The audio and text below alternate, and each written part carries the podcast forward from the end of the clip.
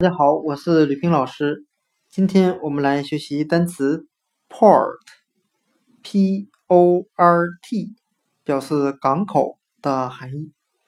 上一期的音频我们讲解了 p-o-r-t 作为英语的词根，表示运送、大门的含义。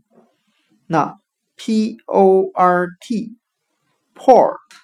作为英语的单词。表示港口的含义。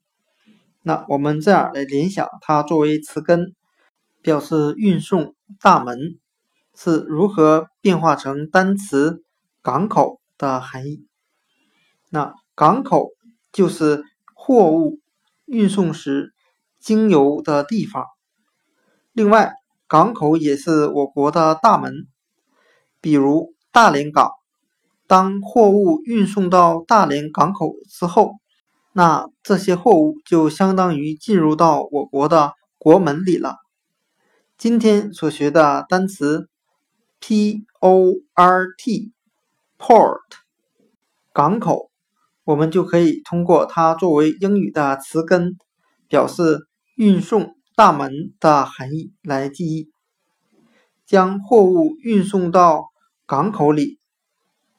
单词 port，port，港口就讲解到这里，谢谢大家的收听。